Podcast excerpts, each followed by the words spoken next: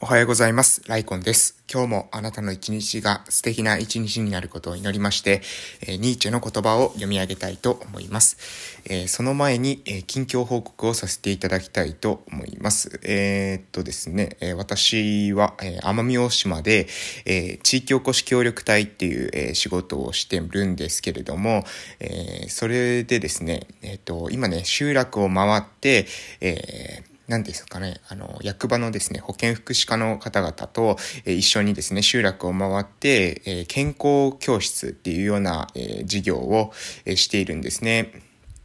健康教室じゃないか。介護予防教室かな。介護予防教室。っていう名前の、えものをしてるんですね。これは、あの、要するに、うん、まあ、え、私たちの村でやっている事業の説明とか、そういった、まあ、要するに健康に対する啓発ですね。え、健康って大切なんですよっていうことを、え、啓発したり、え、私たちの村でやっている、え、様々な取り組みについて興味を持ってもらって、で、え、まあ、参加、参加するように、なんていうんですかね、参加してほしいなっていうようなことを伝えるっていうんですかね、ニュアンスを伝えていく。え、まず知ってもらうっていうところですね。まあ、うん、まあビジネスの世界で行くと、広告の段階っていうんですかね、広告とか宣伝の段階っていうのを、えー、ちょっとやらせてもらってるということです。で、えー、私もですね、そこについていって、え行かせてもらってですね、自分の、え仕事とかやりたいことについて説明してるんですけれども、えー、とはいえですね、まず、えー、お前何者じゃということがですね、えー、はっきりと分かってない状態では何をね、聞けばいいのか、わからないですよね。相手がどんな人なのかがわからなければ何を聞けばいいのかもわからないというふうに思いますので、えー、私地域を回りながら、えー、地域おこし協力隊っていうことについての説明ですね、制度の説明、えー、そして私が何で来たのかとかっていうことに関する説明、そして、え言語聴覚士という仕事に関する説明、この二つに関してはですね、馴染みがない人もいると思うので、えこの二つに関して、え繰り返し繰り返し、え説明をしてます。で、そのたんびに、えー、毎回ですね、言われるのが、えー、地域おこし協力隊、えー、言語聴覚士っていうのは私がですね、村で初めてなので、えそれはですね、まあ確かに知らなくても仕方がないなというふうには思思うんですけれども、え地域おこし協力隊はですね、私で実はですね、7人目なんですね。え7人目で、えー、7人目なんですが、えー、村の人たちに、えー、制度の話をするとですね、うわ、それは知らなかったというように、え言われることが、えあるんです。つまり、えー、まだですね、その地域おこし協力隊っていう人たちに対して、えー、理解されてないってことなんですね。理解が、え、されていない。で、理解がされていないってことは、実は私は危険な状態だと思っていて、で、それはなぜ危険な状態なのかというと、えー、誤ってですね、えー、理解してしまうことをですね、誤解というからですね、誤って、えー、理解したことを人は、えー、人がですね、誤って理解してしまうこと。それを誤解というわけです。で、え誤解というのはですね、様々なトラブルの元になりますし、何よりですね、コミュニケーションを図っていく上で非常に障壁となります。えー、つまり、誤解されている状態だったら、例えばですね、私が何かしらの悪意を持っているというふうに誤解をされた状態であったら、いくら話をしてもですね、えー、もう私が悪をも、悪意を持っているというように相手に誤解されていたら、その前提のもと相手は全ての私の言動を解釈しますので、えー、それをですね、ひっくり返すってことは、これなかなか難しいんですね。私たちは言葉の内容のその道理とか理屈で話すというかっていうよりも、この人がどういう人物なのか、誰がその発言をしているのかっていうことに関して、非常にですね、鋭敏なアンテナが立っているような気がします。なので、え、まずしっかりと理解してもらうこと。え、説得するのではなくて、納得してもらうために、繰り返し繰り返し説明を続けること。これが非常に重要なんじゃないかなというふうに、私は思ってます。なので、各集落ですね、私たちの村には14集落あるんですけれども、え、14集落すべてのところで、地域おこし協力隊の説明、言語聴覚士の説明っていうのを繰り返し繰り返ししていきます。そして、え必要であれば、その他の機会でもですね、えまた、え会った人たちの層が違うなというふうに思えば、えまた地域おこし協力隊の説明、えそして言語聴覚士の説明っていうのを、え繰り返し、え行っていこうかなというふうに思ってます。そしてまずしっかりと私がどういう人間でどういうところに専門性があるのか、どういう思いがあるのかっていうことを、理解してもらうということ。そしてその上で、えー、相手の考えにですね、強制せず、相手のか、相手は相手の考えがあると思いますので、えー、自分の考えを伝えて、自分の考えに、えー、賛同してくれるというか、自分の考えとマッチする人、マッチする人と、えー、繋がっていくっていうことが大事なんじゃないかなというふうに思います。全員を、にいきなりですね、全員に、えー、話をしない、全員をどうにかしないといけない、なんていうふうに、えー、思ってしまうとですね、それはまあ、うん、要するに、えー、相手にとってはですね、ありがた迷惑以外の何者でもないですですよね。えー、自分はこれで正しいと思ってるのに、そういうこと言われたら相手は不快でしかないと思います。なので、えー、そうではなくて、私が正しいと思っていることを同じようにいいねというふうに思ってきた人、えー、そうやって集まってきた人たちと、えまずは小さくですね、活動を開始するのが、私はですね、え急がば回れと言いますけれども、遠回りなようでいて、実はですね、そちらの方が、えー、効果的なやり方なんじゃないかなというふうに思いますので、え自分の考えを、え話して、で、それに、え共感してくれる仲間っていうものをですね、あ集めていけるように、日々コツコツと頑張っていきたいと思います。えー、そんなこんなで、えー、時間がですね、半分ほど過ぎましたので、今日の内容に行かせていただきます。今日の言葉は、誰もが喜べる喜びをという内容です。それでは行きます。誰もが喜べる喜びを私たちの喜びは、他の人々の役に立っているだろうか。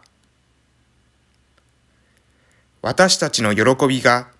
他の人の悔しさや悲しさを一層増したり、侮辱になったりしてはいないだろうか。私たちは本当に喜ぶべきことを喜んでいるだろうか。他人の不幸や薬剤を喜んではいないだろうか。復讐心や軽蔑心や差別の心を満足させる喜びになってはいないだろうか。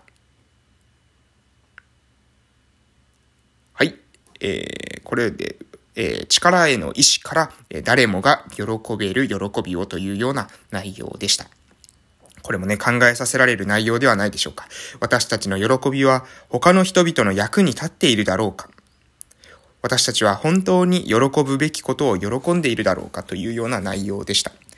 えー、っとですね、これは、えー、っと、ごめんなさい。え、もし言葉が違ったらごめんなさいね。え、シャーデフロイデっていうような言葉があります。シャーデフロイデですね。これはどういうことかというと、日本語で言うならば、え、他人の不幸は蜜の味っていうような言葉がありますよね。人の不幸は、え、自分にとってはですね、え、何ですかね、えー、人の不幸が自分の幸福であるっていうような考え方ですね。人が失敗しているのを見て、えー、笑ったりとかするっていうことです。とか人が、えー、痛い目を見ているのを見て、えー、喜んだりしてしまう、えー、感情のことですね。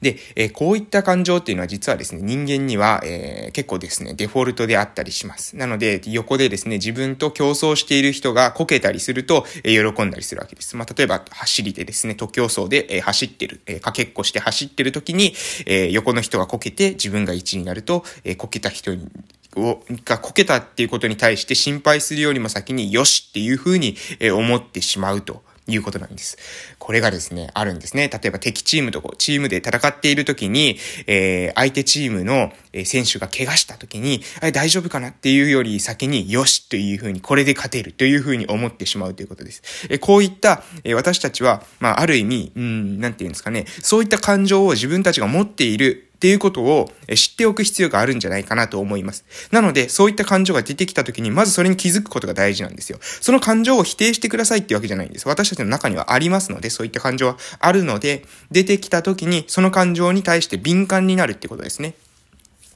うわ、自分の中で、えー、自分の、その、何ですかね、自分が競争心を持っている人が、えー、こうなったから、えー、自分っていうのは今喜んだ感情が出てきたな。しかしこれは本当に喜んでいいことなんだろうか。例えば相手の立場に自分が立ったら、えー、これはどういった事態なんだろうかとかっていう、まあ、相手の視点にも立つっていうことですね。で、その上で、本当に、えー、自分は、自分が、えー、なんて喜んだのかっていうことにも敏感になるってことです。あ、それは相手が不幸が起きたから喜んだんじゃなくて、自分勝ちたかったものが、えー、それが勝てるという風になったから、えー、自分が喜んだんだ。でもこれはそういう勝ち方でいいのかな？そういう勝ち方じゃなくて、正々堂々とやって、で、その上で勝ちたい。っていう風な気持ちが、え持てる方がですね、本当は、あの、真っ当なわけですよね。相手が怪我してしまえば、それはある意味ですね、誰でも勝つことできますから、そうじゃなくて、正々堂々と戦った結果、結果ですね、勝つことができた。その時に、え自分が、え喜べる、初めて喜べるんじゃないかなと、えそういうふうに思います。うん、様々なですね、こう、相手の不幸とかですね、人の不幸っていうのを、え喜んでしまう癖。これがですね、ある人は、えぜひ気をつけてください。そうやってですね、え不幸を喜ぶ人っていう人の周りには、同じように不幸を喜ぶ人が集まってきます。えー、人のですね、悪口を言ったりとか、陰口を言ったりとか、相手の足を引っ張れたり。これを言うなって言ってるわけじゃないんですよ。相手の悪口を一切言ってはいけませんなんていうことを言う気もありませんし、そういったその、思想とか、えー、言論っていうのを、えー、統制するべきではないと思ってます、私は。なので、え、それをですね、たとえ、え言うことがあったとしても、それに対して気づくってことですね。え自分が、え今は、えなんでこういう発言を今したんだろうとかっていうことに、え敏感になっておくということ。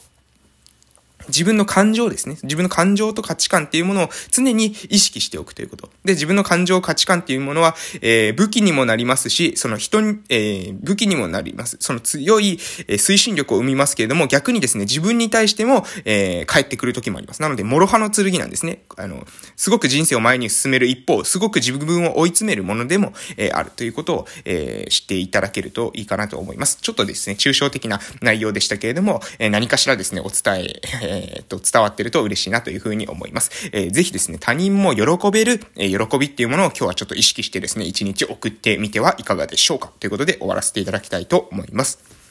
これから今日というあなたの人生の貴重な一日が始まります。良い一日をお過ごしください。それでは夕方の放送でまたお会いしましょう。いってらっしゃい。